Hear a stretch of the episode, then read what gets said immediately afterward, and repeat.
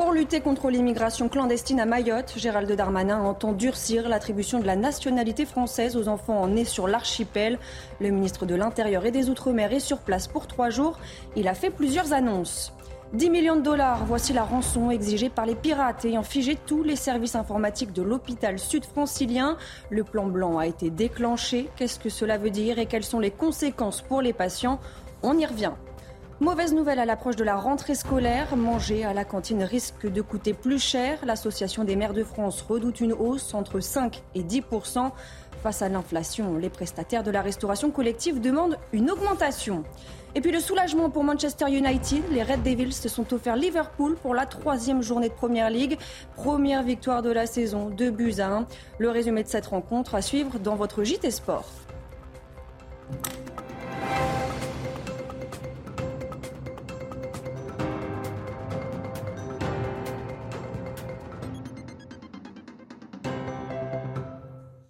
Bonsoir à tous, je suis ravie de vous retrouver pour l'édition de la nuit. À la une, Gérald Darmanin réaffirme sa volonté de durcir l'attribution de la nationalité française à Mayotte.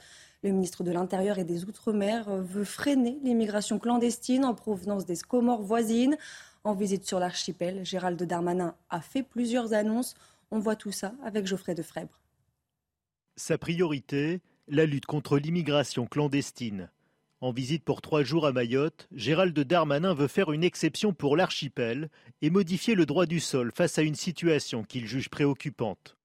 L'un des deux parents devra être régulièrement depuis plus d'un an sur le territoire afin que leur enfant soit reconnu comme français. En clair, il n'y aura plus le même droit du sol à Mayotte qu'il y a sur le reste du territoire français. Actuellement, le droit du sol nécessite une présence régulière de trois mois pour l'un des deux parents pour que l'enfant soit reconnu français. Dans le 101e département, selon l'INSEE, près de la moitié de la population n'est pas française, mais un tiers des étrangers sont nés sur l'île. Le ministre de l'Intérieur souhaite s'attaquer à un autre fléau, les paternités frauduleuses. Des hommes, soit maorais, soit étrangers en situation régulière, font des certificats de paternité à des enfants d'immigrés. Il faudra que ces pères prouvent qu'ils entretiennent l'enfant pendant trois ans et non plus seulement deux. Ces mesures seront présentées à l'automne prochain dans le cadre du projet de loi immigration. Des mesures nécessaires et soutenues par une députée de Lille qui dénonce des bébés papiers. Je vous propose de l'écouter. je pense que ce sont des mesures euh, qui sont euh, euh, importantes pour Mayotte. On est dans une situation grave, extrêmement grave à Mayotte. Plus de la moitié de la population est étrangère. 80% des parturiantes à la maternité de Mamoudzou sont des Comoriennes. Donc on a clairement des bébés papiers. Toute mesure euh, législative qui limitera l'attractivité de Mayotte pour faire euh, des enfants euh, qui sont voués à fournir des papiers à toute leur famille, nous, on est preneurs. Gérald Darmanin en prône également la fermeté face à la délinquance étrangère. Le ministre de l'Intérieur souhaite accélérer l'expulsion des étrangers qui commettent des actes de délinquance graves en France. Mais que dit la loi? On voit ça dans le détail avec Alexis Vallée. Une procédure d'expulsion une décision administrative qui concerne un étranger de plus de 18 ans vivant irrégulièrement en France ou représentant une menace grave pour l'ordre public. La menace est évaluée en fonction du comportement, comme des violences, du trafic de drogue ou encore une incitation au terrorisme. Mais il n'est pas nécessaire d'avoir fait l'objet d'une condamnation pénale. Seul un préfet ou le ministre de l'Intérieur peut prendre cet arrêté la procédure d'expulsion peut être exécutée immédiatement, même si un recours est déposé. Seul le refus du pays d'accueil peut contrevenir à cette mesure. L'étranger voit son titre de séjour lui être retiré. Il peut être contraint par la force de monter dans un moyen de transport sous escorte policière. Il peut être placé en centre de rétention pendant l'organisation de son retour. Et s'il est déjà incarcéré, il sera expulsé dès la fin de sa peine. L'intéressé peut toutefois saisir le juge administratif pour annuler la décision. S'il est expulsé, il ne pourra plus venir en France, sauf si la mesure d'expulsion est abrogée par l'administration elle-même. Le centre hospitalier sud-francilien à Corbeil-Essonne, au sud-est de Paris, paralysé après une cyberattaque. Des hackers ont réussi à s'introduire dans le système et à le bloquer.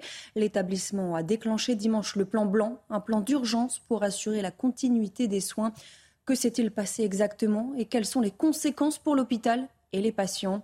Élément de réponse avec Aminata Démé. Ce dimanche, le piratage informatique de l'hôpital de Corbeil-Essonne a rendu inaccessibles tous les logiciels de travail utilisés par l'établissement, allant du système de stockage au système d'information lié aux admissions des patients. Pour le maire de Corbeil-Essonne, cette situation est révoltante. C'est un drame. C'est un acte criminel de, haute volée. On prend en otage la vie de patients et c'est important qu'on on le dénonce d'abord pour mesurer la gravité. Ce blocage de données informatiques force également les équipes à retourner aux anciennes méthodes. Là, maintenant, tout se fait à la main. Il faut réécrire chaque jour les médicaments des patients, les, toutes les prescriptions, les prescriptions sorties. Les infirmières, euh, au lieu de saisir euh, sur informatique toutes les données des patients, doivent à nouveau remplir des pancartes, etc. La cyberattaque n'a cependant eu aucun impact sur le fonctionnement et la sécurité du bâtiment. Une enquête a été ouverte et un plan blanc a été déclenché. Le centre hospitalier n'envisage pas de payer la rançon de 10 millions de dollars réclamée par les hackers. Les suites de la polémique du Colantes à la prison de Fresnes et cette révélation qui risque de faire beaucoup de bruit. Un homme condamné pour viol aurait participé à l'événement. Une information communiquée par un responsable FO Justice au centre pénitentiaire de Fresnes. Je vous propose de l'écouter. Une personne détenue parmi les participants euh, est là pour des faits criminels contrairement à ce qui a pu être dit par la direction ou le secrétaire local euh, UFAP sa Justice, ce n'est pas des cours de peine. C'est quelqu'un qui, est connu auprès du personnel de séance assez euh, difficile à gérer en détention. Il a pas mal de, fautes disciplinaires en détention à, son actif. Après, concernant les, faits de condamnation, il a été condamné euh, pour des faits de viol, donc libérable en 2031 moi, je me mets aussi à la place des victimes. Donc, euh, le, traumatisme qui a été subi euh, lors des faits, et là, ben, les, victimes qui apprennent que, leur bourreau euh, ben, s'éclate hein, d'une façon en détention avec l'aide de, la direction. Donc, ça, pose un peu une question sur les modalités et le, sens de la peine qui est recherché, d'autant plus par l'administration pénitentiaire, en l'occurrence la direction du centre pénitentiaire de Fresnes. Suite à cette révélation, l'équipe de Colantes a réagi et annoncé supprimer sans délai la vidéo du jeu. Je la cite dans un communiqué. La confiance que nous avons accordée au centre pénitentiaire de Fresnes ainsi qu'au ministère de la Justice a été rompue. Nous avons pourtant stipulé à plusieurs reprises nos conditions, à savoir aucune peine résultant d'une atteinte à l'intégrité physique et ou morale d'une personne. Fin de citation. Avant d'avoir cette information, le ministre de la Justice, Éric Dupont-Moretti, avait annoncé avoir ordonné une enquête administrative pour faire toute la lumière sur l'événement, composé notamment d'une course de karting entre détenus.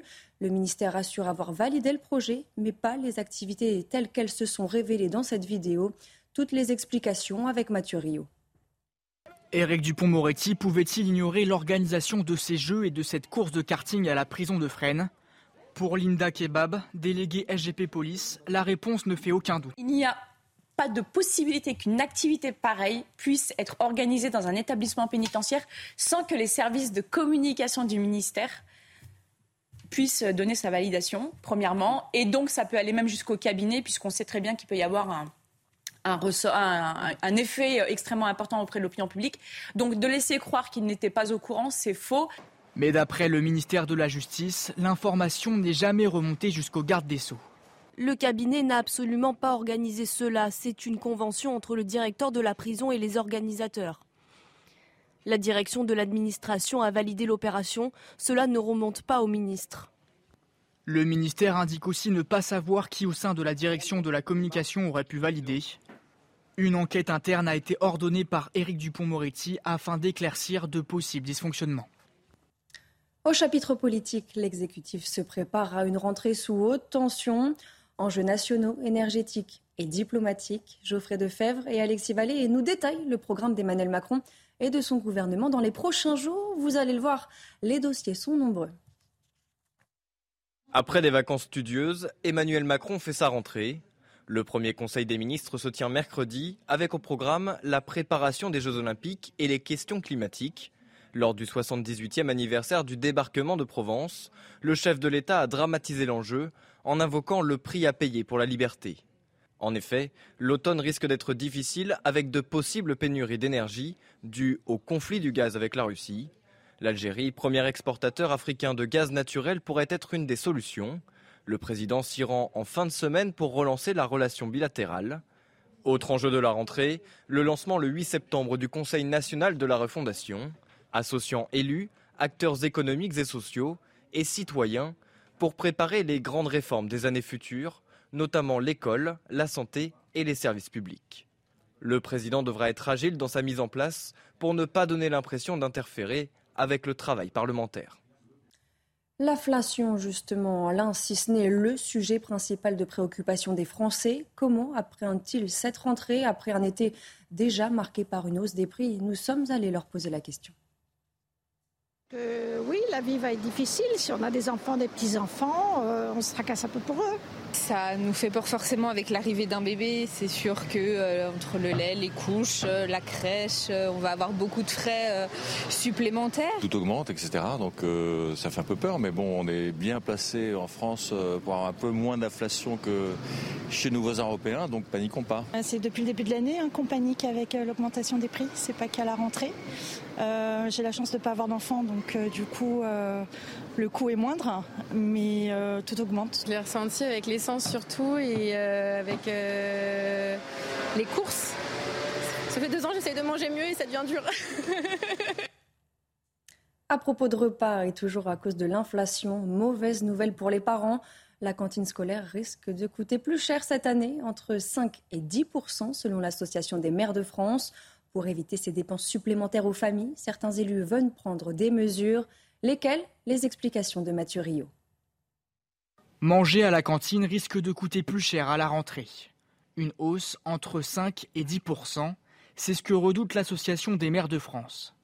Face à l'inflation, les prestataires de la restauration collective demandent une augmentation d'au moins 7 ça s'explique en effet par l'augmentation du coût des aliments, ça s'explique aussi un peu par l'augmentation du coût de l'énergie, parce que bah, pour fabriquer ces aliments, il faut de l'énergie. Ça s'explique enfin par euh, l'augmentation euh, des coûts de personnel. Il y aura pour euh, chaque commune à se poser la question de savoir si ce coût est répercuté sur les familles. Un choix politique. Les mairies peuvent aussi répercuter cette hausse sur leur budget. Autre solution, repenser les menus dans les cantines en diminuant le grammage de certains aliments dans le repas des écoliers. Par exemple, des morceaux de viande plus petits. C'est ce qui, en effet, été proposé par un certain nombre de, prestataires. Je pense que la plupart des maires et des équipes municipales refuseront cela. Maintenant, euh, il y a aussi euh, un travail qui est fait dans les écoles de ce qu'on appelle la lutte contre le gaspillage alimentaire parce que on constate que tous les enfants n'ont pas exactement le même euh, besoin. Et donc, par conséquent, il y a un travail euh, d'affinage, en réalité, euh, de dégrammage. Pour soutenir les communes, l'Association des maires de France demande une revalorisation des dotations de l'État sur l'inflation. Et toujours à propos de la rentrée, ce cri d'alerte lancé par une association Trop d'élèves handicapés sont toujours mal scolarisés. Certains enfants n'ont même aucune heure de cours par semaine. État des lieux avec Maureen Vidal. 18% c'est le nombre d'élèves en situation de handicap qui n'ont à ce jour aucune heure de cours par semaine. Un manque d'éducation scolaire qui impacte directement les élèves et qui ne leur permet pas d'accéder aux connaissances les plus rudimentaires. Une situation que dénonce cette maman. depuis qu'il est en IME, euh, il n'a jamais eu plus qu'une heure par semaine euh, d'enseignement scolaire. Donc euh, aujourd'hui, malgré le handicap et la déficience intellectuelle de mon fils, il, il sait pas lire, il sait pas écrire, euh, il reconnaît difficilement son prénom. Même si l'État met en place plus de moyens chaque année pour les élèves en situation de handicap, une insuffisance financière subsiste, ainsi qu'un manque de personnel dans les instituts médico-éducatifs. Quand bien même euh, des efforts sont faits euh, chaque année. C'est vrai qu'on remarque que des moyens complémentaires sont, euh, sont, mis en place chaque année pour la scolarisation des enfants. Pour autant, euh, le compte n'y est pas, soit parce que les aides humaines dans l'école ne sont pas suffisantes, euh, soit parce que les moyens de compensation ne sont pas suffisamment efficients pour permettre de soutenir suffisamment l'enfant dans sa situation d'élève.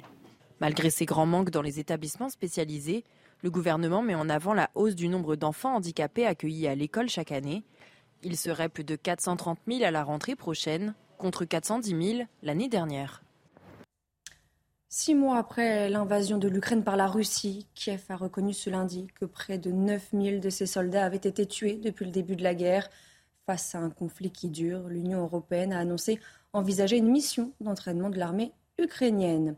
En Russie, deux jours après la mort de Daria Dugina, la fille d'un idéologue proche de Vladimir Poutine, le président russe a dénoncé, je le cite, un crime ignoble. Les services de sécurité russes ont accusé ce lundi les services spéciaux ukrainiens d'avoir préparé et commis ce meurtre. L'Ukraine avait déjà démenti ce dimanche toute implication dans la mort de cette jeune femme. Vous vous souvenez certainement de ces images de centaines de milliers de bagages perdus et entassés à l'aéroport Roissy-Charles de Gaulle. C'était fin juillet. Ces 35 000 sacs et valises ont-ils depuis retrouvé leur propriétaire Élément de réponse avec Michael Dos Santos. Des bagages à perte de vue. Un mois et demi après la diffusion de ces images, 800 à 900 valises n'ont toujours pas été remises à leur propriétaire. Partie aux États-Unis, Isabelle est l'une d'entre elles. J'avais fait des achats vraiment pour les States. En plus, j'avais des affaires euh, pour les gens chez qui j'allais. Ce sont des amis. J'avais pas mon traitement que j'avais euh, exceptionnellement mis dans la valise. Je suis sous biothérapie et chimiothérapie. Sans nouvelles d'Air France, Isabelle a insisté auprès de la compagnie. Après de multiples échanges avec un assistant virtuel, elle a fini par obtenir une réponse. Un retour loin d'être satisfaisant. J'ai écrit, euh, j'ai eu beaucoup de mal, j'ai mis trois semaines et demie à, faire accepter et par Twitter que euh, la modification de mon adresse temporaire soit retirée. parce qu'ils envoient des mails types, ils disent que ça ne sert à rien au bout de trois semaines, que la valise est définitivement perdue. Mais non, il y a quand même des personnes qui retrouvent leur valise au bout de deux mois. Donc euh, voilà. Contacté au téléphone, Air France affirme que seules les valises sans étiquette n'ont pas été remises, celles dont il faut étudier le contenu pour identifier leur propriétaire. Insuffisant pour certains voyageurs, une soixantaine d'entre eux ont déjà porté plainte. Les Red Devils se sont, se sont offerts Liverpool pour la troisième journée de Première Ligue. Restez bien avec nous. On y revient dans un instant dans le GT Sport.